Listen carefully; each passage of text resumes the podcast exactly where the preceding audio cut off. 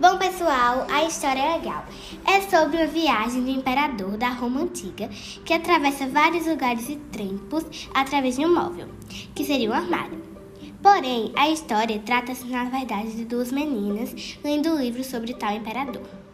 O livro é bem bacana, mas achei um pouco embaraçoso e confuso, pois são duas histórias em uma que vai para frente e para trás toda hora e confunde os leitores. A história fica um pouco cansativa de ler e também nos deixa claro quem são as meninas do livro, lendo o livro. O final também deixou a desejar, mas há partes no livro que são um pouco engraçadas. Resumindo, não é um livro que eu compraria ou indicaria.